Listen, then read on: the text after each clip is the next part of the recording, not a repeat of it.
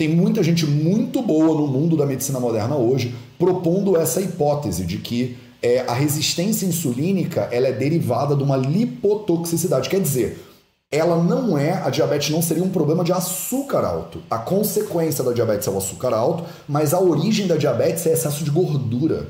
Olha que loucura! Eu tô falando isso porque isso vai conectar lindamente com a Ayurveda daqui a pouquinho. É o, o topo do desenvolvimento, é a ponta do desenvolvimento da diabetes hoje em dia na medicina, mas tem muito a ver com a ideia de por que, que, que dá errado no corpo da pessoa na perspectiva ayurvédica, e eu vou chegar lá daqui a pouquinho. Você quer ter mais saúde? Gente, não tem segredo. É trabalho, disciplina e perseverança todo santo dia. Esse é o Projeto 0800. Hoje eu vou te ensinar tudo que eu sei num período curto de tempo sobre como tratar diabetes com a Ayurveda. Salve, salve família Vida Veda, Projeto 0800 no ar. E hoje eu pirei, eu dei uma pirada, então eu tô me empolgando com essas aulas, essa é a real. Então, toda semana, agora, tem uma aula, é um editorial que eu criei aqui no Projeto 0800, dizendo como tratar alguma doença de acordo com a Ayurveda. E aí eu decidi, né? Eu sou professor há, tipo, 20 anos, né? Eu adoro dar aula. Eu acho que já deu para perceber. Já deu pra perceber que eu gosto de dar aula? Acho que já, né? Então, como eu adoro dar aula, o que, que acontece? Você quer me fazer feliz? É me bota para planejar uma aula. E eu, no Projeto 0800, normalmente, eu não planejo as aulas. Eu chegava só aqui ao longo desses 560 episódios quase do Projeto 0800, eu simplesmente vinha aqui e falava as coisas para você, assim, de cabeça, né? As pessoas perguntam, eu respondia. Só que agora eu resolvi começar a planejar as aulas. Aí, velho, o negócio fica uma loucura, porque porque eu queria dar meia horinha de aula sobre diabetes, mas eu acabo fazendo um planejamento de mentoria universitária, entendeu? E eu não quero que esses encontros tenham três horas de duração, eu quero que eles fiquem dentro de uma hora. Então, meu povo, segura a peteca, porque eu planejei uma aula de diabetes de acordo com a Ayurveda e ela não é para ser de uma hora. Isso aqui é uma aula de pelo menos umas três horas, ou pelo menos umas duas aulas de duas horas cada uma, pelo menos. Então eu vou te dar o resumo da parada. Talvez isso gere algumas dúvidas, mas você precisa saber que você pode contar comigo e que o Vida Vida vai continuar existindo, tá bom? Então, primeiro, antes de tudo, deixa eu fazer um. Deixa eu dividir isso aqui com a galera lá do é, Telegram. Então, se você ainda não está no Telegram do Vida Veda, você está de bobeira, a gente faz meditação guiada todo dia, segunda a sexta, às sete e meia da manhã do horário de Brasília, no Telegram do Vida Veda, de graça para você. E eu divulgo né, no Telegram, eu aviso sempre que a gente está ao vivo, que a gente está fazendo alguma coisa e eu estou fazendo isso agora. Esse é o momento. Hoje vamos falar sobre diabetes, de acordo com o Ayurveda. Bora, família. Bora, formiguinhas de fogo. Bora, formiguinhas de fogo. Maravilha. Essa é a hora, inclusive, que eu tô divulgando as coisas e preparando aqui o meu, a minha aula. E você pega isso aqui e divulga com todo mundo que você achar que pode se beneficiar desse conteúdo. Eu faço isso aqui de graça para você. Não tem custa nada para você que tá no YouTube, no Facebook, dá um like, deixa um like no vídeo, porque o YouTube entende que esse vídeo é bom e aí ele divulga o vídeo mais ainda. Então mais pessoas podem ter acesso a esse conhecimento. Se você está recebendo isso de graça, pelo menos divulga com outras pessoas. No Instagram, vocês conseguem apertar o, o, o, aviãozinho e chamar uma galera. Então, se tem pessoas que podem se beneficiar desse conteúdo de diabetes que você conhece, chama essas pessoas agora para aula, porque essa aula tá muito boa. Assim, humildemente, eu não sou muito humilde, né? Mas sem brincadeira, porque eu sentei e preparei a aula. E aí, normalmente eu faço as coisas de improviso. Aí, quando eu preparo, a parada fica com outro. Eu peguei. Eu não vou ficar dando spoiler, eu vou só mostrar para vocês. Ah, importante. Deixa eu botar uma imagenzinha aqui na tela para vocês saberem. Ó, essa é uma aula sobre como tratar diabetes de acordo com a Ayurveda. E para vocês que estão no Instagram, você vai ter uma experiência mais completa se você vier para o YouTube, porque eu vou compartilhar minha tela. E no Instagram eu não consigo compartilhar minha tela ainda, né? Então vocês que estão no YouTube, o YouTube vai ser o poder hoje, tá? O YouTube vai ser o poder. Então vamos lá. Todas essas aulas que eu dou de doenças e tal, o YouTube é sempre o lugar para você estar. Tá. Porque é isso, porque eu consigo compartilhar minha tela, eu consigo é, anotar coisas, vai fica bem mais interativo, fica bem mais massa. Então, olha só, olha só. Hoje a gente vai falar sobre como tratar diabetes com Ayurveda. Ah, eu posso. Ah, não, já botei né, na tela, tá bom. Hoje eu vou falar sobre como tratar diabetes de acordo com a Ayurveda. E aí, meu, meus queridos e minhas queridas, eu tenho 10 pontos que eu quero falar com vocês e eu tenho 51 minutos. Então eu tenho 5 minutos por ponto, mais ou menos, tá? É, quem me conhece sabe que é improvável que isso aconteça, mas eu vou fazer o melhor que eu posso para honrar o, o, tempo de vocês. Eu não quero passar o tempo, eu quero que o 0800 tenha no máximo uma hora. Então, primeiro de tudo, a gente vai falar o que é diabetes, né? Segundo, a gente vai falar sobre os três tipos de diabetes principais: a diabetes tipo 1, a patofisiologia da diabetes tipo 1, a gente vai falar sobre a patofisiologia da diabetes tipo 2 e a gente vai falar sobre a patofisiologia da diabetes gestacional, né? Eu botei uns títulozinhos bonitinhos pra você entender, né? A patofisiologia da diabetes tipo 1 tem a ver com as células beta. E se você não sabe o que é isso, você vai descobrir né, o que são as células beta agora. É, a patofisiologia da diabetes tipo 2 tem a ver com resistência insulínica. Se você nunca ouviu falar em resistência insulínica, você vai ouvir hoje sobre isso. E a patofisiologia da diabetes tipo é, gestacional tem a ver com a briga dos hormônios. Olha que coisa épica, parece um filme da Marvel, né? A briga dos a guerra dos hormônios. Mas é isso que acontece, tá? É, depois eu vou falar sobre a insulina, então, que é o fator comum a todos esses outros, esses três tipos aí de diabetes. Depois eu vou falar para você sobre quais são os sintomas da diabetes. Isso tudo para falar sobre diabetes, porque você me perguntou, né? Você me perguntou. Você falou, Mateus, fala sobre como tratar diabetes. Só que o que vocês muitas vezes não entendem é que para eu falar de diabetes de acordo com a Ayurveda, não tem diabetes. Tem outras doenças. Então a gente tem que entender primeiro o que, que é a diabetes Aí depois olhar para esse quadro de diabetes com uma perspectiva ayurvédica. E aí a pergunta que sempre fica é: calma aí, diabetes é pramerra então? Se você nunca ouviu falar em pramerra, hoje você vai ouvir falar em pramerra. Pramerra é a doença no Ayurveda que a maioria das pessoas correlaciona com diabetes. Quando você olha para um paciente diabético, você fala, isso aí tá com cara de pramerra. Por quê? Porque o Ayurveda tem um sistema patofisiológico próprio e a medicina moderna tem um sistema patofisiológico próprio. Então não tem diabetes dentro da visão ayurvédica, porque o Ayurveda olha para o paciente, para a fisiologia e para a patologia humanas de uma maneira especificamente ayurvédica, né? Então muitas vezes a gente faz essa, essas correlações. Só que você, que já é meu aluno, já é minha aluna há muito tempo, você sabe que eu sou o rei de não querer ficar fazendo correlação. Porque as correlações, elas tiram nuance do processo. E eu, como um bom nerd, eu, eu amo as nuances. O detalhe, né, a nuance, o, o, o chamego com a profundidade nerdística é o que configura um nerd, né? Então eu amo os detalhes. E se você olhar em detalhes, você honrar o conhecimento endocrinológico moderno e honrar é, a Ayurveda do jeito que ela é, não dá para falar que para mim é diabetes. Já tô adiantando, já tô dando um spoiler aqui, né? Da parada. E aí então, como se não fosse suficiente, eu vou falar para você quais são os tipos de pramerra, o que, que é pramerra, a patofisiologia do pramerra e mais, como é que trata pramerra. Tudo isso nos próximos 48 minutos. Ah, não, não tem impossível, não vai acontecer, né? Mas eu vou tentar. Eu vou tentar te dar um resumo, pelo menos, disso tudo. Essa é aquele tipo de live que você anota no seu caderno freneticamente. Esse é o tipo de live que você vai assistir duas, três vezes enquanto ela estiver no ar. Essas lives aqui, elas estão ficando no ar, é, eu acho que só uma semana e depois ela fica exclusiva para a galera da comunidade do Vida Veda. Eu estou botando uma intenção animal de fazer essas aulas, estou fazendo uma aula mesmo para alunos que são dedicados, entendeu?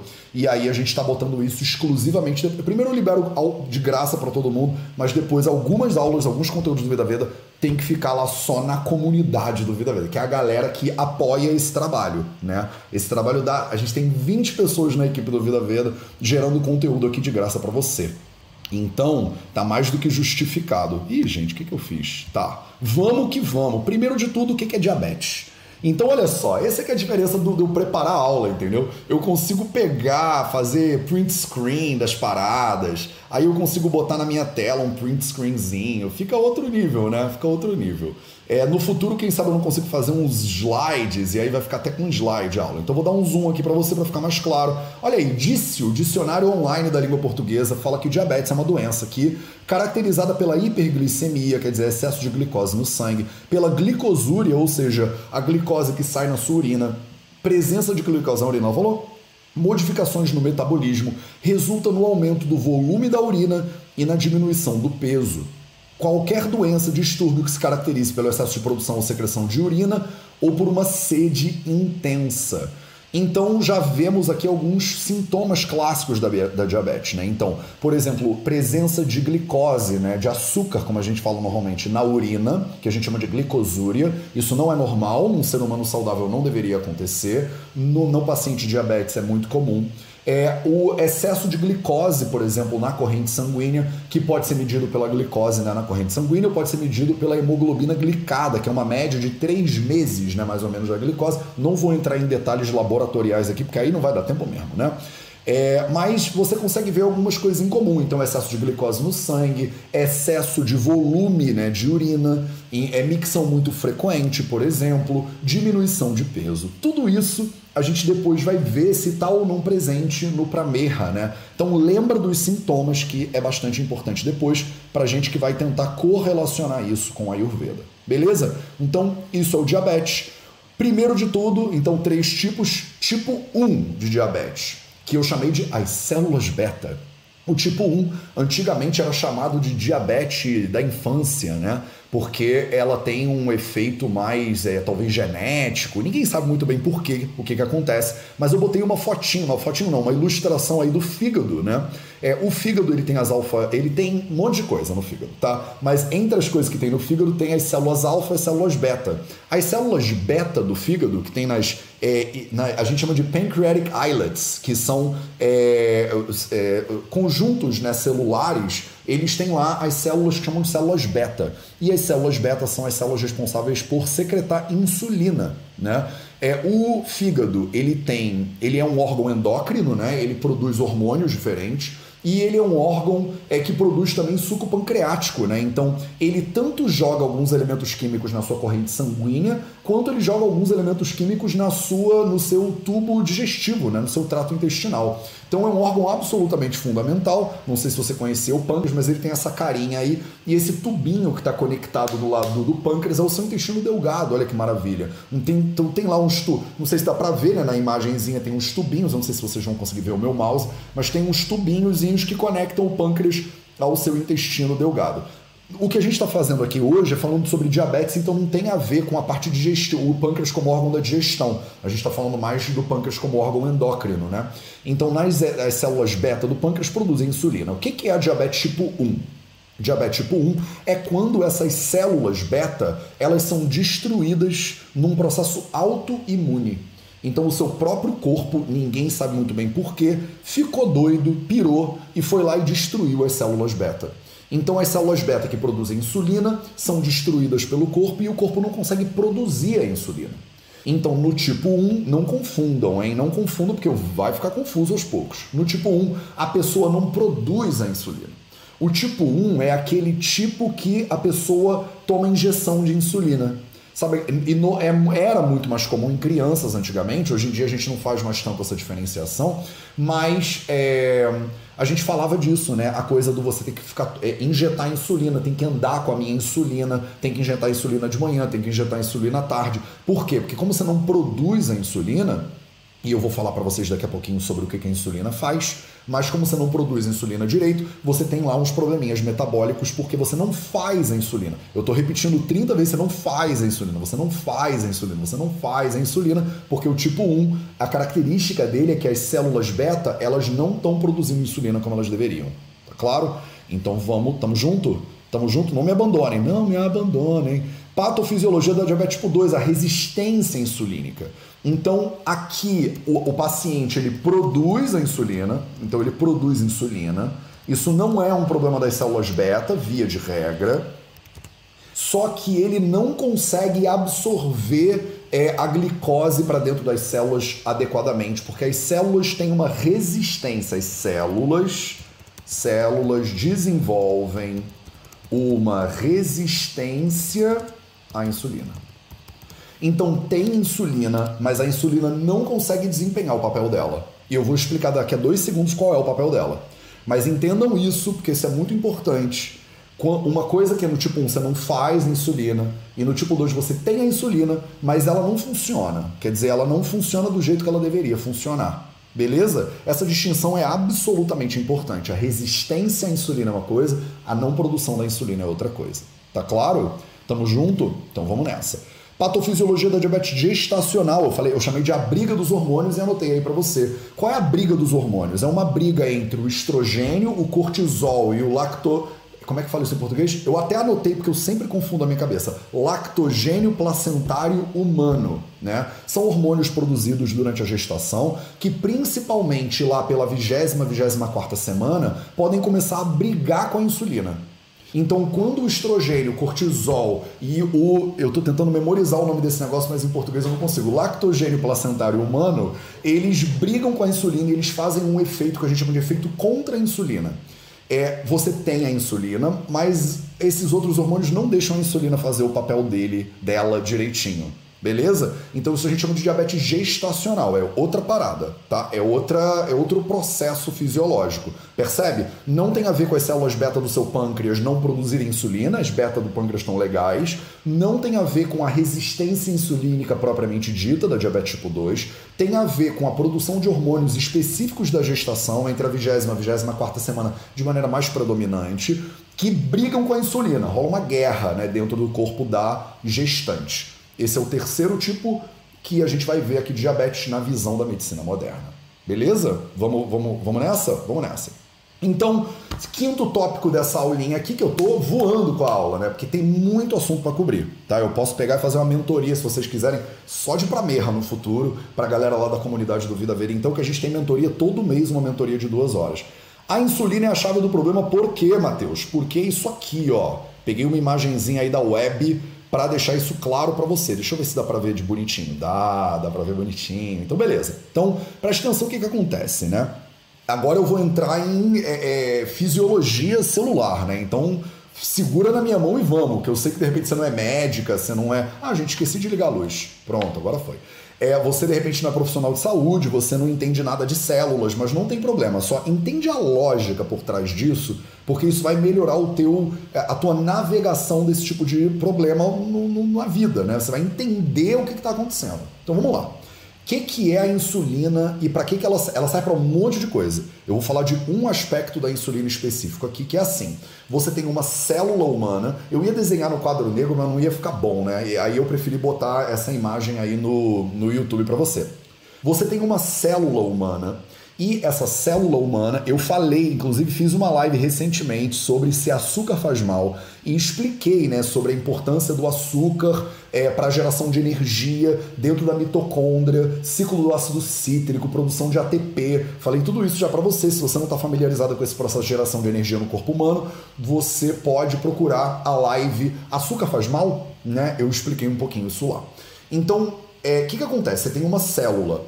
Para a célula funcionar, você precisa ter entrada de glicose, né, que é o, o monossacarídeo lá bonitinho, é o, o, carboidrato fundamental lá, que a gente falou já sobre isso na aula sobre açúcar, é que vai entrar na mitocôndria, participar junto com o oxigênio do ciclo do ácido cítrico para gerar ATP, que é energia, é o que move a célula. A sua célula ela não se move com glicose, com açúcar, ela se move de ATP, só que ela transforma o açúcar em ATP dentro de uma organela que chama mitocôndria. Para isso acontecer, a glicose, o açúcar, tem que entrar na célula. Então, olha que loucura. Você come o açúcar, ele entra para tua corrente sanguínea, você tem um pico glicêmico, né? A gente fala muito isso, o índice de glicêmico, pico glicêmico. O que, que é isso, né? Você tem um, um, monte de açúcar na sua corrente sanguínea, né? A pessoa fica até agitadinha, animada, cheia de energia, não é isso? Então, muito açúcar na sua corrente sanguínea, só que o açúcar na corrente sanguínea é uma coisa e o açúcar dentro da célula é outra coisa. Não adianta você ter um bando de açúcar na corrente sanguínea e ele não entrar na célula. Como é que o açúcar entra na célula? O açúcar entra na célula mediado pela insulina. Olha que coisa linda o funcionamento da fisiologia humana. Então, você come açúcar, o seu corpo fala: opa, Tem muita glicose aí correndo nessa corrente sanguínea. Aumenta a produção de insulina aí, galera. Aí o seu pâncreas vai lá, lembra das células beta? Larga insulina no planeta, né? Aí essa insulina gruda na célula e abre uma porta para a introdução da glicose. Então a entrada da glicose na célula ela é uma entrada mediada por um canal de glicose que a gente chama. Então o canal de glicose ele fica fechadinho. Quando a insulina toca na célula, o canalzinho abre. Olha que fofo. Você tem uma célula que ela fica lá fechada para o mundo, mas a insulina ela abre a célula. Ela fala tá bom, vai, deixa a glicose entrar. Então tem que você tem um, um, receptor de insulina, a insulina gruda no receptor. Quando a insulina toca no receptor, a célula fala: "Estou pronta para receber glicose". Aí ela abre um canalzinho de glicose e entra glicose dentro da célula. Essa glicose entra na célula, vai na mitocôndria, blá blá blá, já falei sobre isso. Beleza? Se a insulina não gruda na célula, a célula não abre o portal de glicose e não entra glicose na célula. Se você não produz insulina, diabetes tipo 1, o seu pâncreas não faz a insulina. A insulina não tem muita insulina, ela não gruda na célula, o portal não abre, a glicose não entra. Se você, diabetes tipo 2, tem resistência à insulina, por algum motivo a insulina não consegue conectar com o receptor dela, o portal não abre e a glicose não entra. Das duas maneiras, na verdade, das três maneiras, a gestacional é a mesma coisa, a insulina não conecta, o portal não abre e a glicose não entra. Eu falei isso várias vezes porque isso é importante você ter na sua cabeça claramente. O que, que acontece se o portal não abre e a glicose não entra? Onde é que fica a glicose? Você comeu, a glicose foi para o seu sangue, para sua corrente sanguínea. Se o portal da, da célula não abre, a glicose não vai do sangue para dentro da célula. A glicose fica onde? ela fica na sua corrente sanguínea. Por que que na diabetes existe uma tendência da pessoa ter uma glicose alta, né? Então você faz um exame de sangue e fala, você está com a glicose muito alta. Porque essa glicose, ela não está conseguindo entrar direito na célula, percebe? Aí a gente começa a entrar na lógica por detrás da diabetes. Diabetes não é ter a, a, a, o açúcar alto. Não é isso que é diabetes. O açúcar alto é uma consequência da má, do mau funcionamento da insulina.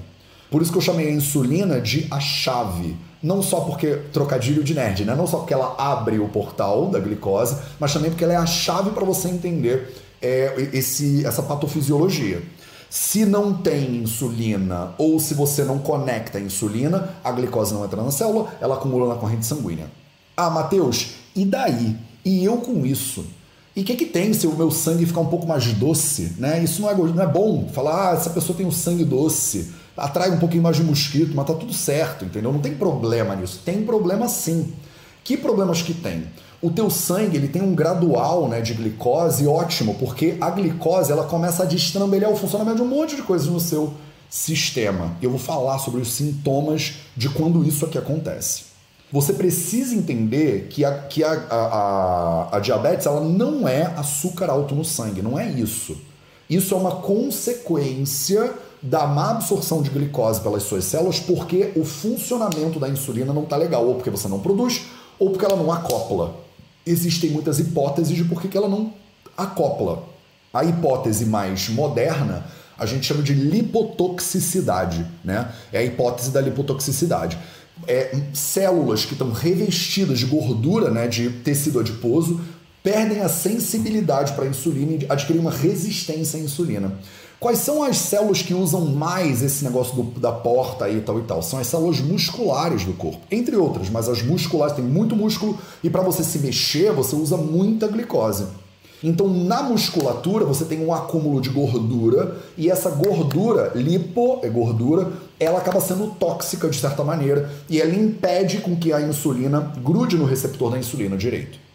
Tem muita gente muito boa no mundo da medicina moderna hoje propondo essa hipótese de que é, a resistência insulínica ela é derivada de uma lipotoxicidade. Quer dizer, ela não é, a diabetes não seria um problema de açúcar alto. A consequência da diabetes é o açúcar alto, mas a origem da diabetes é excesso de gordura.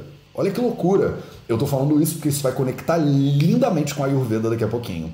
É o, o, topo do desenvolvimento, é a ponta do desenvolvimento da diabetes hoje em dia na medicina, mas tem muito a ver com a ideia de por que, que, que dá errado no corpo da pessoa na perspectiva ayurvédica, e eu vou chegar lá daqui a pouquinho. Estamos com 28 minutos de aula. Tô voando, tô voando, mas tá tudo bem, né? Vocês estão bem? Está todo mundo comigo?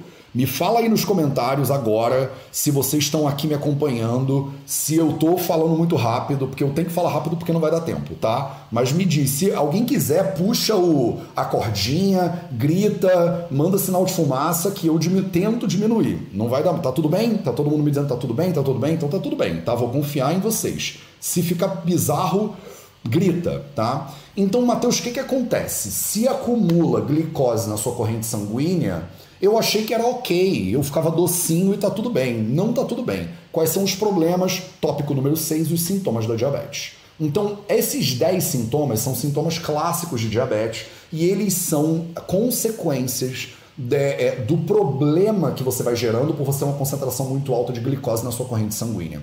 O que, que acontece primariamente? Quando você tem muita glicose circulando na sua corrente sanguínea, você começa a prejudicar o equilíbrio, principalmente o equilíbrio osmótico, mas o funcionamento celular mesmo, principalmente em vasos pequenininhos. Eu vou tirar até a apresentação para você olhar para mim agora. Olha para mim agora. Qual é o problema da gli muita glicose? Né? Esse, essa muita glicose ela gera um monte de desequilíbrios é, químicos que bagunçam as suas células, principalmente quando as suas artérias, quando a gente está falando de artérias pequenininhas. Não é à toa que na diabetes você tem problemas que afetam principalmente esses lugares onde essa microcirculação ela é necessária e ela é delicada, como por exemplo os rins. Os rins é onde você tem microvascularização para você poder fazer a filtragem do sangue. Eu não vou entrar aqui em é, é, fisiologia renal, não vai dar tempo. Mas o fato é que você tem lá nos rins um processo de filtragem do seu sangue. Quando você tenta filtrar o sangue, você passa o sangue pelos rins e tem como se fosse uma, um fio. O rim é tipo um filtro mesmo, né? Então você vai passando o sangue por um lado e ele vai tirando coisas do sangue e jogando para a urina. Quando ele começa a fazer isso e tem muita glicose, ele tem que tirar a glicose e jogar inclusive ela para a urina. Só que nesse processo de tirar a glicose do sangue e jogar ela para a urina, você vai bagunçando, você vai machucando de leve os rins. Então você vai prejudicando o bom funcionamento dos rins no longo prazo. Quais são os sintomas então mais comuns? Eles estão todos conectados com urina. A gente viu isso lá no início, né? Você está fazendo muito xixi, por exemplo, esse é o típico sinal de diabetes. A sua, a sua urina é doce, não é à toa que a gente chama ela de diabetes mellitus, né? É porque ela fica doce que nem mel. Por que, que ela fica? Por que, que a sua urina fica doce se você tem diabetes mellitus? Porque é, o seu rim está pegando o excesso de glicose que está na sua corrente sanguínea. Por que a glicose não está sendo absorvida pela célula? Por que a insulina não está funcionando direito?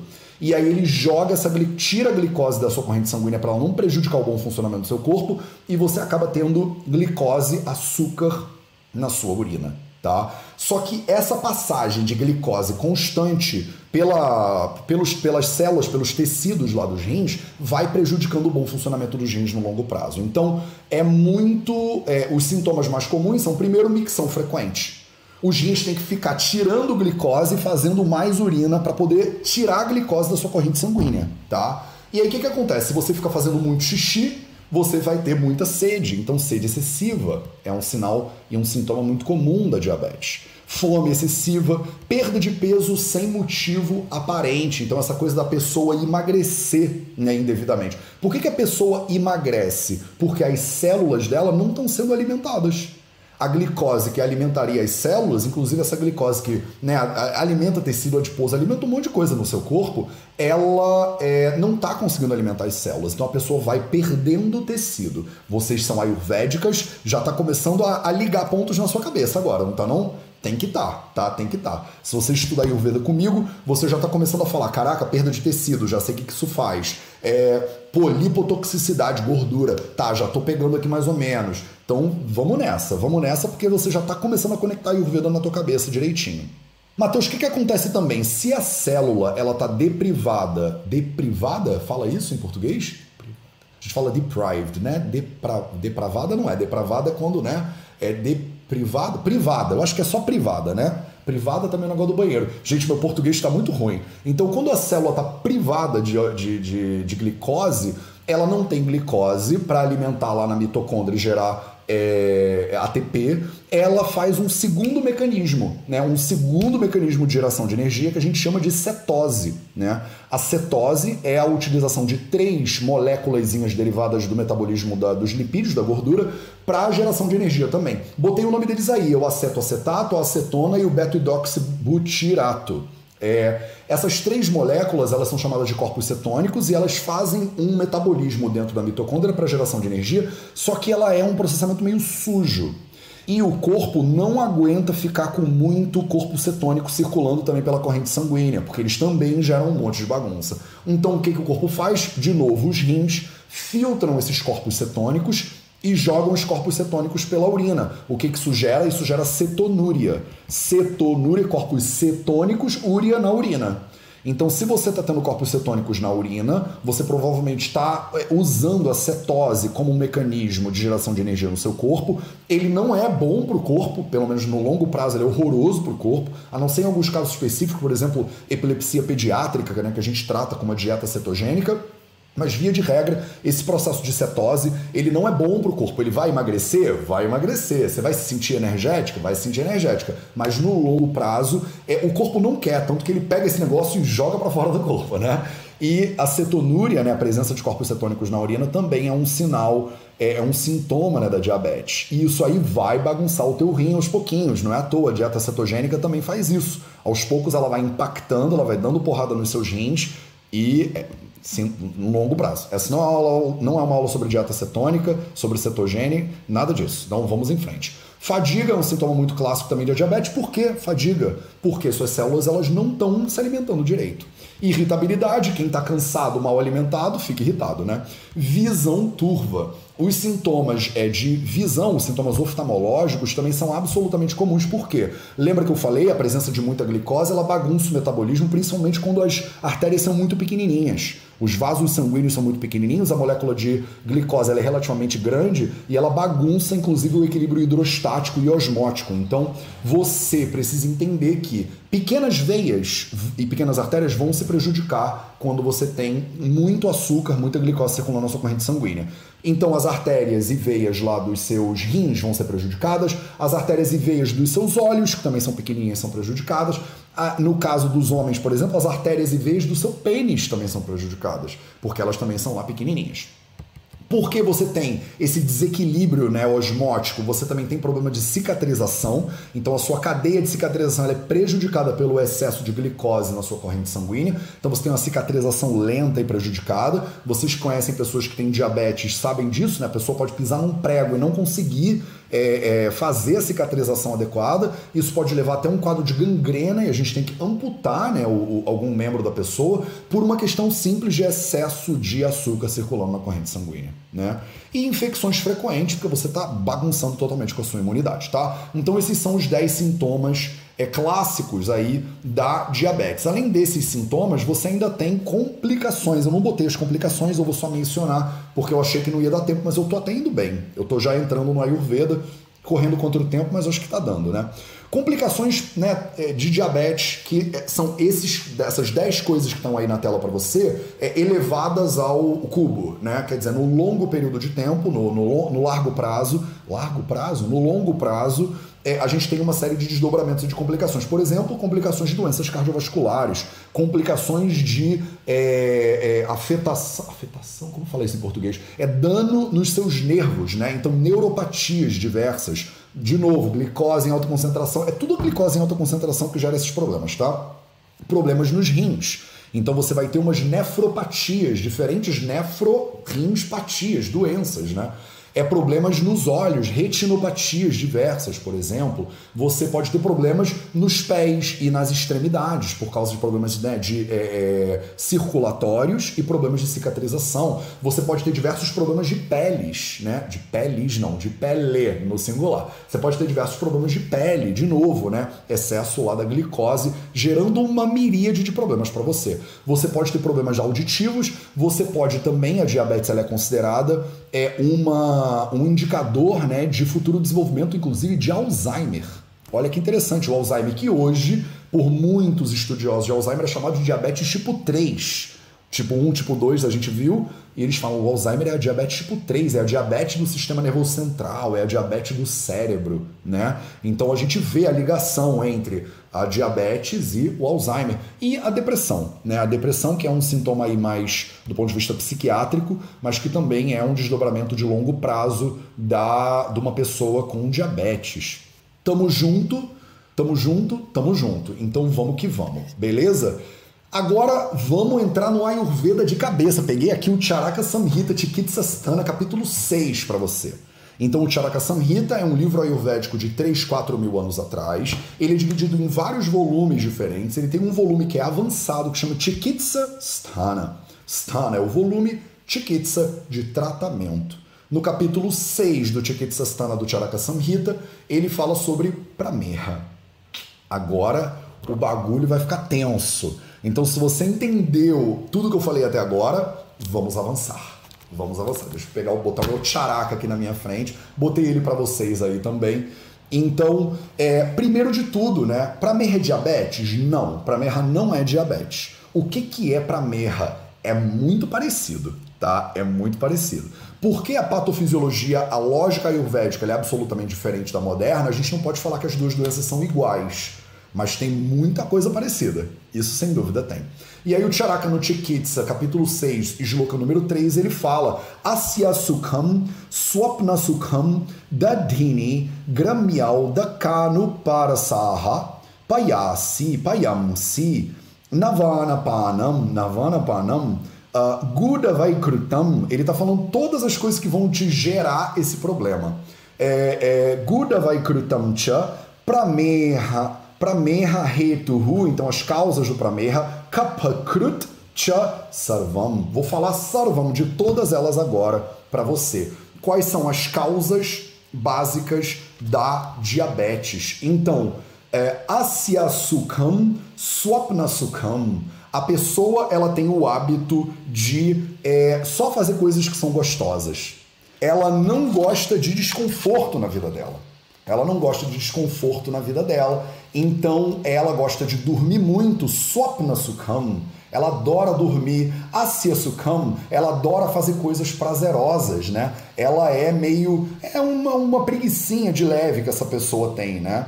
É, Dadini, ela come é, derivados de lácteos, preparações de lácteos. Olha que interessante. Gramial da Kano para Saha, Payamsi, ela usa um monte de coisas. Ela come carne de animais domesticados, especificamente. Ó, quem é que come carne de animais domesticados por aí, né? Quem não come? Então, e animais de, é, é, de, de terrenos mais úmidos. Então, por exemplo, os peixes, né, os animais mais molhados, eles são aqui geradores do pramerra, né? As preparações de leite, como eu já falei, é, Navanapanam, então essas, esses artigos de alimentos que são muito frescos, né? Que são muito é, jovens, inclusive bebidas alcoólicas, né? Bebidas alcoólicas preparadas há pouco tempo, elas não tiveram tempo de envelhecer. Gurdavai, Gurdavai Krutam é preparações feitas de gurda, de melado de cana-de-açúcar. Então, preparações muito ricas em açúcar, preparações muito ricas em leite. Uh, Prameha Hetuhu Kapakrut, tudo sarvam, tudo que agrava Kapadosha, está na base do desenvolvimento da Prameha. Então, ficou claro para vocês? Tudo que agrava Kapadosha é reto, é causativo de Prameha é tudo é, o alto consumo de alimentos feitos derivados de cana de açúcar, né? O Gudamai Hikrutam, você fez alguma coisa com preparado de melado de cana, por exemplo, coisa muito doce. É, os alimentos muito frescos, né? Os grãos frescos e as bebidas alcoólicas frescas, aquele seu vinhozinho, né? Que é da safra de 2021 mesmo e tal. É, se você come é, é carne de animais é, domesticados carne de animais que são de terrenos muito úmidos. Se você usa preparados lácteos, né, da Dini, você usa coisas que são feitas com base no leite. Todos os derivados do leite. É, Swapna Sukham, você é meio preguiçosinha, ou preguiçosinho, você gosta de dormir bastante. E Asya Sukham, você gosta de fazer coisas que não te dão muito trabalho na vida, né? Isso tudo aí são fatores geradores, né, de prameha. E aí ele continua, ele continua. E aí no sloka seguinte, o sloka número 4, ele fala Medascha mamsam cha sharirajam cha kledam kapo bastigatam pradusha pra, pradushya pradushya, isso está escrito errado, pradushya karoti mehan um, samur samudirna mushinai staneva pitam paridusha chapi kshineshu dosheshva Vakrusha, Bastal, tá falando lá da. Vamos, vai, como vai começar a pegar coisas parecidas aqui. Dhatun, Pramehana Anilaha, Anilaha Karoti. Vocês vão ver do funcionamento do Anila aí no meio. Essa galera do Ayurveda entrando agora já se sentindo mais em casa, né? Doshohi Bastim, uh, Mutram, Sandusha, Mehanjana Yedya Tasvam. Então vamos falar sobre tudo isso que ele falou aí, né? É, o que que acontece? Medascha mamsam. Medascha mamsam. Esse aqui é o fator gerador principal de Bramerra. É o Medas. É o Medas que está sendo viciado, Mamsam que está sendo viciado, Sharirajam que estão sendo viciados em Basti. Cadê o Basti? Bastigatam. Esse kapha, kapha dosha, ele é localizado, ele vai ficar localizado em basti, na sua bexiga e no seu trato urinário, e ele vai viciar medodato, seu tecido adiposo, olha a lipotoxicidade já mostrando as carinhas aí, ele vai viciar mamsa, a sua musculatura, que é onde você tem a maior geração, eu falei para vocês lá do tecido muscular, Sharira Jamcha Kledam, é, é, os tecidos ficam muito cleda, eles ficam muito úmidos, eles ficam muito sticky, né? ficam muito é, é melados, digamos assim. Isso aí é quando o capa, então, ele bastigatam, ele vai na direção da bexiga do seu trato urinário, Pradushya, você gera karotimehan, você gera o prameha. Então o pramerra ele é uma doença de capa-doxa agravado que vai viciar vários datos diferentes, medodato, mamsadato. Ele vai deixar o corpo muito cleda, muito oleoso, muito gorduroso, muito é, é, pegajoso. É, esse capa ele vai viciar a sua bexiga e o seu trato urinário, e aí você vai desenvolver 20 tipos de doenças diferentes, 20 tipos de pramerras diferentes. Os pramerras também estão ponto em comum com a diabetes. Também são doenças do trato urinário. Então, tipos diferentes de pramerras. Se você é, comer coisas, aí ele fala pitam, se você comer coisas muito picantes, se você usar é, diferentes coisas que agravam o pita doxa, o pita ele também pode gerar o pramerra, ele também pode viciar a sua bexiga, é, o seu trato urinário e gerar o pramerra. Quando esses dois doshas estão num estado mais é, relaxadinho, Bastal Dhatun, cadê ele? Anilam. Pramehanilaha.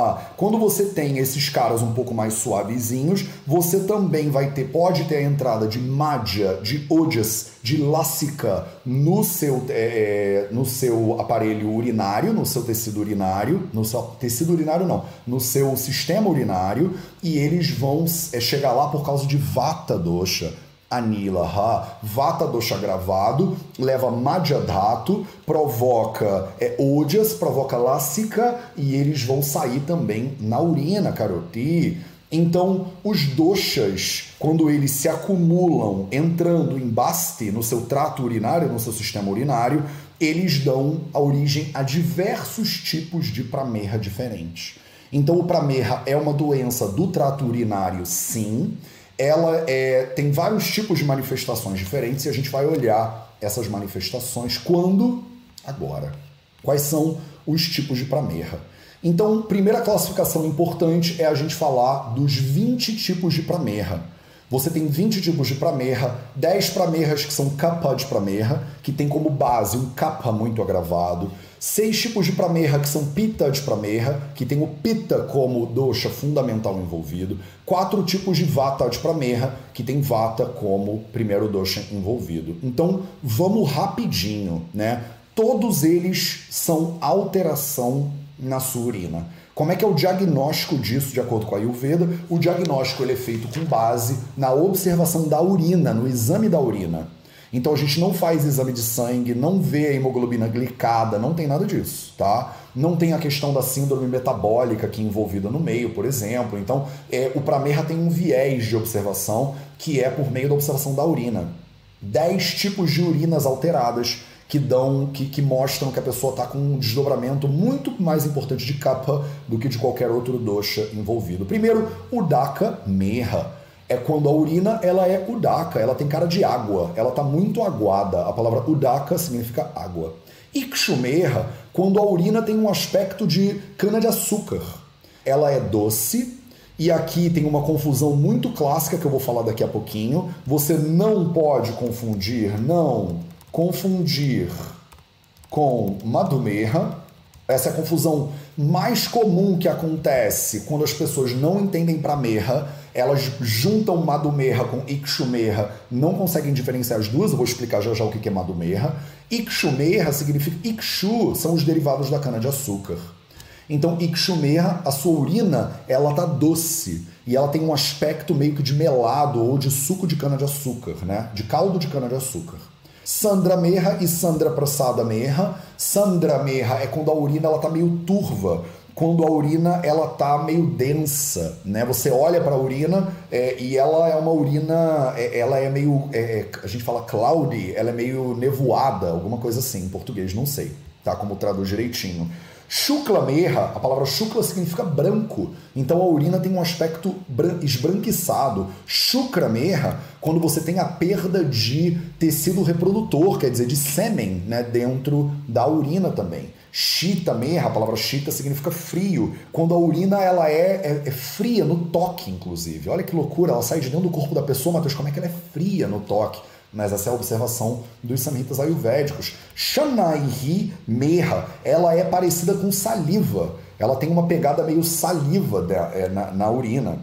É, não, desculpa, Lala Merra. Lala Merra ela tem uma pegada de saliva. Shanaim Merra é quando ela sai muito é, lentamente. Ela é uma urina que vai saindo aos pouquinhos, né? Ela tem esse efeito do Capadosha, né? Que é o manda, né? O manda, a lentidão de Capadosha, afeta a urina e a urina acaba saindo de maneira muito lenta. É, e Shitaka Merra, calma aí, não pula não, filho, estamos aqui ainda. Shitaka Merra, é, ela é, tem como se fosse é, um isso de gravelúria em inglês. É como se ela tivesse pedras né, dentro dela também. Então, quando a pessoa passa umas pedrinhas, uma areinha, um pozinho né, junto com a urina. Esses são os 10 tipos de alterações do seu sistema urinário que produzem alterações na sua urina derivados de capa doxa agravado. Tem seis tipos de pitad pramerra, o pramerra que tem como base, né, é patofisiológica, o agravamento de pita doxa no seu sistema urinário. A gente chama eles de ksharamera, primeiro. Então é quando a sua urina ela fica meio alcalina. Ela tem princípios alcalinos ali. Deixa eu conectar o meu mouse, porque eu não estou conseguindo mexer direito aqui no meu teclado, pelo ângulo que a gente está. Aí aqui eu consigo girar. Aê, muito melhor. Então, Ksharamera, a gente vê que a urina ela tem é, um princípio meio cáustico, ela tá mais alcalina. Kala Merra, a palavra kala, significa que ela tá preta, ela tá escura, a cor dela tá escura. Nila Merra, a urina tá meio azulada, né? Nil é a palavra para azul em sânscrito. Então ela tá meio azulada. Haridra Merra, Haridra é a cúrcuma longa. Então a sua urina ela tá meio, meio laranja, ela tá com cor de Haridra, ela tá com cor de cúrcuma. Mandista merra, ela tá com cor de mangista, que é a rúbia cordifolia, é uma plantinha vermelhinha também. Então é um tom de vermelho diferente. O haridra é meio laranja, a mandista ela é meio vermelhinha. Iracta merra é a urina com presença de sangue. É a urina vermelha sangue, tá? Então você está tendo é, a presença de sangue na urina. Você não pode confundir isso aqui com Rakta Pitta. Tem outra doença no Ayurveda que você também tem presença de sangue na urina e a gente tem que fazer um diagnóstico diferencial entre Rakta Meha e Rakta Pitta. Não vou entrar em detalhe aqui sobre isso agora porque é impossível, não dá. Eu já estou fazendo, tentando fazer milagre aqui com o tempo que a gente tem. Mas tem seis tipos de Pitta para merra. E aí você vai ver a afetação da sua urina de diferentes maneiras. Olha que interessante, né? Como os ayurvédicos pararam para olhar 20 tipos de alteração na urina, como cada alteração tem a ver com um complexo de funcionamento de algum dosha, como esse dosha viciou a bexiga e esse vício da bexiga tem a ver com o tecido muscular, com o tecido adiposo. Olha a complexidade, olha que bonito, né? A narrativa desses caras há 3, 4 mil anos atrás, né? Eu tenho muito orgulho de ser guardião desse conhecimento, né? E de trazer isso para você aqui agora. Eu espero que isso seja útil para você. Maravilha! E quatro tipos de vata de pramerra. Primeiro, madhya merra. Madhya merra é quando você tem perda de madhya dhatu. Madhya é como se fosse aquele tecido que fica dentro do seu osso, que a gente chama de tutano ou mocotó muitas vezes, né? Aquele tecido nervoso que fica dentro do osso, ele está saindo na urina. Então, isso é, uma, é, muito grave, isso é um quadro muito grave que é, a gente chama de vata de pramerra. Madhumerra ou Odiamerra. Madhumerra, Madhu significa mel. Então, a urina ela tem um aspecto de mel. Ela é, é meio pegajosa que nem mel, ela é doce que nem mel, ela atrai formigas, inclusive, se você deixar ela no chão, as formiguinhas vêm para beber essa urina. Ou odiamerra, porque o odias, ele está saindo na urina. Vassa merra é a presença de vassa, que é gordura na urina também, e essa gordura muscular né, presente na urina é característica de vata de pramerra. E lacica merra, lacica é o seu tecido linfático, muitas vezes traduzido. Quando você tem a presença de tecido linfático dentro da é, na urina, isso também é vata de pramerra. Qual é a diferença fundamental de capa de pramerra, pita de e vata de? A diferença fundamental é que o capa de pramerra, porque a doença pramerra ela é uma doença característica de capa agravado, é, se a pessoa está com capa de pramerra, é fácil de curar. Então, outro motivo pelo qual a diabetes e o pramerra não são a mesma coisa. Tem tipos curáveis de pramerra. A diabetes, dentro da medicina moderna, muitas vezes é considerado, considerado um processo incurável. Então a gente não pode falar que é a mesma coisa. E tem a diabetes, que você poderia chamar, ah, Matheus, é diabetes mellitus, a pessoa está com a urina doce. Mas essa urina doce, na visão do Ayurveda, pode ser Ikshumerra ou Madhumerra. Se for Ikshumerra, ela é mais facilmente curável, inclusive. Só que qual é a diferença né, de capa de pramerra para vata de pramerra? Vata de pramerra é bem difícil de curar ela já é considerada aqui a sádia. Ela normalmente são consideradas doenças incuráveis. Então, se a pessoa tem madumerra, isso provavelmente não é curável, mas se ela tem ikshumerra, isso provavelmente já é curável. Se o vata está agravado, como o pramerra é uma doença de capa dosha, com o vata agravado numa doença de capa, porque vata e capa eles são muito diferentes em termos de características, um é leve, o outro é pesado, por exemplo, é, você acaba não tendo como tratar. O que vai tratar o vata muitas vezes vai agravar o kapha, o que vai tratar o kapha muitas vezes vai agravar o vata. Então, isso, se a pessoa tem vata de pramerra, a gente fala que o prognóstico não é bom. Mas se ela tem kapha de pramerra, a pramerra derivada de kapha, a gente diz que o prognóstico já é bem melhor. Pita de pramerra fica no meio do caminho, tá? Fica no meio do caminho. Maravilha? Maravilha, tenho três minutos para terminar essa live. Olha que maravilha. Então vamos rápido, né? Pela etiologia da doença, você também faz uma diferença. Então eu falei, né? O pramerra ele é diferenciado pelo envolvimento dos doxas, então tem 20 tipos de pramerra de acordo com o envolvimento dos doxas. Ele é diferenciado pelo reto ou pelo nidana, ou pela etiologia. Tem dois tipos de pramerra de acordo com a etiologia. Eu ia falar isso com mais detalhe, mas não vai dar tempo.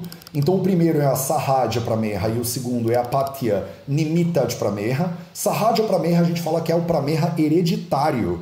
Olha que loucura! 3 mil anos atrás, conceito de hereditariedade absolutamente presente aí nos samhitas ayurvédicos. Eles dizendo, se a sua mãe tinha pramerra, se o seu pai tinha pramerra, ou se sua mãe e o seu pai tinham pramerra, você pode ter pramerra de uma maneira hereditária, você pode desenvolver pramerra.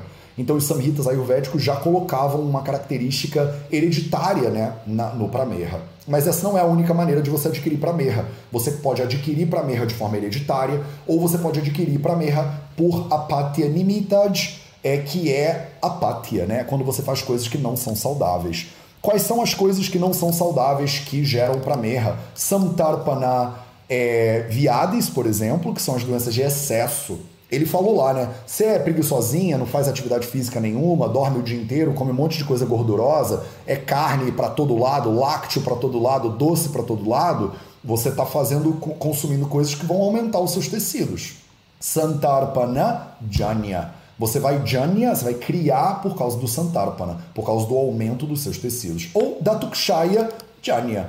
Ou você vai gerar o Prameha pela redução excessiva dos tecidos. A pessoa perde muito tecido, isso agrava vata dosha, vata né, desloca, né, e aí, né, aquilo tudo que a gente já falou, beleza? Tô correndo, tô correndo. Duas maneiras também de identificar para merra pela aparência física. Você tem o Stula para merri e o Krusha para merri. Então ele já. Eu tô falando isso aqui só para você ver como já estava tudo decodificado bonitinho nos Samhitas há 3 mil anos atrás. Olha que loucura, né? O Stula Pramerri é um Pramerri, é uma pessoa que tem Pramerra que ele é muito corpulento, ele tem obesidade, ele tem excesso de peso. Então tem um Pramerra que se apresenta com excesso de peso e tem o Krusha Pramerri. O Krusha Pramerri é a pessoa que tem Pramerra, mas ela se apresenta com perda de peso. Eu falei disso para vocês na diabetes lá em cima, não falei? Olha que interessante, então tem pontos muito parecidos aqui sim, sem dúvida nenhuma. E aí, pelo prognóstico, você tem quatro tipos de diagnósticos prognósticos clássicos, de acordo com a Ayurveda. A gente divide eles basicamente em dois, que são Sadhya e Asadhya. Sadhya, ela é curável e Asadhya, ela é incurável. Sádia curável pode ser facilmente curável ou dificilmente curável, e a sádia pode ser administrável ou absolutamente incurável. No caso, na verdade, do Pramerra, você tem três tipos de diagnóstico, de prognóstico, desculpa, não quatro, três. Você tem um tipo que é sádia, que é dificilmente curável, mas é curável, e você tem os dois tipos de assádia, que é incurável, mas você pode administrar e a pessoa não vai ter sequelas, nem problemas, nem complicações, ou se a pessoa já chegou num ponto que ela está com odias merra, por exemplo, odiomerra, ela está tirando odias do corpo dela pela urina, Odias é fundamental para a manutenção da saúde humana. Se ela está perdendo odias na urina, provavelmente essa pessoa não tem nem muito tempo de vida. Então, isso é o prognóstico pior que a pessoa pode receber, né? Ela está realmente nos finalmente ali. Então, o que a gente faria mais é cuidado paliativo, e isso também, olha só, estava prescrito aqui no Charaka Samhita há 3, 4 mil anos atrás para você. Como é que a gente trata então para merra? Primeiro de tudo, como é que se trata a doença de acordo com a Ayurveda? Você primeiro vai ter que ir lá na causa da doença, você tem que ver, ela é de kapha? Quais são os fatores geradores da doença? Então a gente vai lá e trata o kapha. Ela é de pitta? Quais são os fatores geradores da doença? A gente vai lá e trata pitta. Ela é de vata? Fatores geradores, vai lá e trata vata. Tem três fases básicas do tratamento das doenças de acordo com o Ayurveda, e aí a gente vai estar sempre que falar em tratamento no Ayurveda, a gente está falando de um Nidana, Parivarjana, Parivarjana, Pari... Estou escrevendo errado porque eu estou tentando escrever rápido. Parivarjana, você tem que parar com a origem do problema. Segundo, Shamana Chikitsa, Shamana Chikitsa. Três, Shodhana Chikitsa. Então são três tratamentos básicos de acordo com a Ayurveda. Primeiro, você tira os efeitos causativos da doença. Segundo, você tenta diminuir os doxas que estão agravados. Terceiro, você realmente elimina os doxas de dentro do corpo. O que eu achei interessante foi separar é, um shlokinha do Charaka Chikitsa, capítulo 6, e shloka número 50 do capítulo 6, que ele fala a recomendação básica para todos os tipos de pramerra. Eu achei muito lindo e eu separei para mostrar para vocês. E aí ele fala Vyayama, Yoga Ihi, Vivida Ihi, uh, Praga Dhairudvartanaihi, Snana Jana Vasekaihi. Então, qual é a recomendação básica? Se você tem um paciente de pramerra, ele pode ser curado se a pessoa fizer Vyayama, atividade física. Olha que lindo o pilar do movimento. Olha os quatro pilares entrando aqui, como quem não quer nada, né? Então, se você fizer exercício físico, atividades difíceis de você fazer, você é, vai tomar diferentes tipos de banho, né? Snana, vários tipos de banhos diferentes que vão refrescar o corpo, né? Refrescar inclusive capa doxa. É, você vai aplicar ervas diferentes e água, né, com erva, banhos de ervas diferentes. Você vai usar principalmente Sevyat Guru Chandana, Chandana Diaihi Vilepa Naisha Shu na Sani Mehaha. Então ele fala uma série de plantinhas que você pode usar. Quais plantinhas? Primeiro, Sévia. Sévia é a chamada Ushira, a Vetiveria zizaneoides, né? Então o Ushira, ele pode ser usado aqui. Tuak, tuak, tuak, o Cinnamomum zeilanicum é a... é a, a... como fala isso em português? A canela a canela é muito usada aqui no tratamento de é, para merra. É ela, ela é o é, como é que chama isso? Eletéria cardamomus, uma coisa assim, que é o cardamomo, é muito usado. O aguru, o aguru é muito usado e o chandana. Chandana é o sandalum album, é o sândalo, né? também são muito usados. Então não é só isso aqui, né? Claro que não é só isso aqui. Você tem que fazer um diagnóstico muito cuidadoso, né, do pramerra para você entender qual é a etiologia mesmo, né? Quais são as causas, qual é o nidana por detrás daquele pramerra. Mas eu acho muito interessante querer compartilhar com você que nos Sloka 50 do capítulo 6 do Chikitsastana, do Charaka Samhita, que é um livro de 3 a 4 mil anos atrás, ele falava muito, ele começa o Sloka com atividade física. Ele fala: você tem para merra, você tem que se exercitar. A atividade física é o ponto fundamental. Por quê? Quem é o fator gerador principal dessa doença? É capa doxa. E capa, ele se é, apazigua naturalmente pela, pela atividade física, pelo movimento. Então, Vyayama, o pilar do movimento, é fundamental. Alimentação, movimento, sono e silêncio. Você viu a pessoa que dorme demais, por exemplo? Olha o pilar do sono a alimentação de fatores causativos para agravamento desses doxas. Olha que interessante, né? Como os quatro pilares se comunicam com isso aqui e como você agora talvez já consiga parar para pelo menos pensar se você acha que para merra e diabetes tem pontos em comum, com certeza tem, mas não são a mesma coisa, pelo menos na minha opinião, que não é tão humilde assim. Cara, uma hora e cinco minutos, hein? Uma hora e cinco minutos. Não foi, eu achei que ia durar du, pelo menos duas horas essa aula. E aí agora eu vou terminar, como eu sempre termino essas aulinhas, fazendo um convite para você. Se você gosta desse tipo de conteúdo, se você me ouve falar de vata, pita e capa e você se empolga com essa parada, você fala, cara, eu quero estudar mais, eu quero me aprofundar no Ayurveda, eu vou te convidar para você fazer o nosso curso que chama Fundamentos do Ayurveda. Entra lá no vidaveda.org barra fundamentos. Eu vou botar o link para vocês aqui embaixo. O Fundamentos do Ayurveda é um curso que eu demorei sete anos para produzir, na verdade três anos agora, quase quatro de Vida Veda, para produzir esse curso para vocês. O Fundamentos do Ayurveda, ele é um curso de 11 horas de duração. É um curso curto, direto ao ponto, sem perda de tempo. Eu peguei o conhecimento básico do Ayurveda que você precisa ter para você não ficar batendo cabeça com dosha, com dato, com nada disso. Eu ensino a base, por exemplo, você fala, ah, Matheus, eu quero melhorar o Vata, como é que eu faço isso? A base disso está lá dentro do Fundamentos. O Fundamentos é o curso introdutório essencial para todo mundo que quer começar a estudar Ayurveda. Você quer ser terapeuta em Ayurveda? Começa no Fundamentos porque você vai ser um terapeuta melhor. O curso de formação de terapeuta às vezes demora dois anos. O Fundamentos é um curso que você mata ele em um mês, você vê e revê ele, e você pega tudo que você precisa para ter uma base sólida de Ayurveda. Eu não sei se tem gente que está no Fundamentos aí nos comentários. Deixe seu comentário, deixe seu arro, o hashtag Fundamentos agora aí nos comentários. Então fica aqui o convite, porque eu tenho limite aqui dentro dessas aulas que eu consigo entregar para você e você vê que eu entrego tudo que eu consigo. Eu estou preparando agora as aulas aqui lindamente para você. Então, se você quer se aprofundar mais ainda nisso e mais, você quer apoiar o trabalho do Vida Veda, eu considero fazer o Fundamentos do Ayurveda. É um curso que está sensacional. A gente está recebendo muitos feedbacks muito bons nesse curso. Muita gente, inclusive, que fala para mim, cara, Matheus, eu é, sou formado em terapeuta, eu sou terapeuta ayurvédico, eu aprendi muito com esse curso. Tava outro dia, inclusive, com a Márcia de Luca, né, aqui. Se você conhece a Márcia de Luca, se não conhece, vai lá e conhece a Márcia de Luca. Personagem fundamental, né, pro desenvolvimento do Ayurveda e do Yoga, inclusive, no Brasil, nos últimos 40 anos. E a Márcia falou, Matheus, eu estou fazendo fundamentos. Falei, Márcia, você tá fazendo fundamentos? Ela, cara, eu tô, eu tô aprendendo muito com fundamentos. Então ele é um curso que eu realmente peguei tudo que eu adquiri nos últimos anos e eu empacotei ele de uma maneira que você consiga saber é, Ayurveda de maneira teórica e prática. Então eu chamei de fundamentos porque o módulo 1 um dele são os fundamentos teóricos do Ayurveda e o módulo 2 são módulo 2 são os fundamentos práticos do Ayurveda.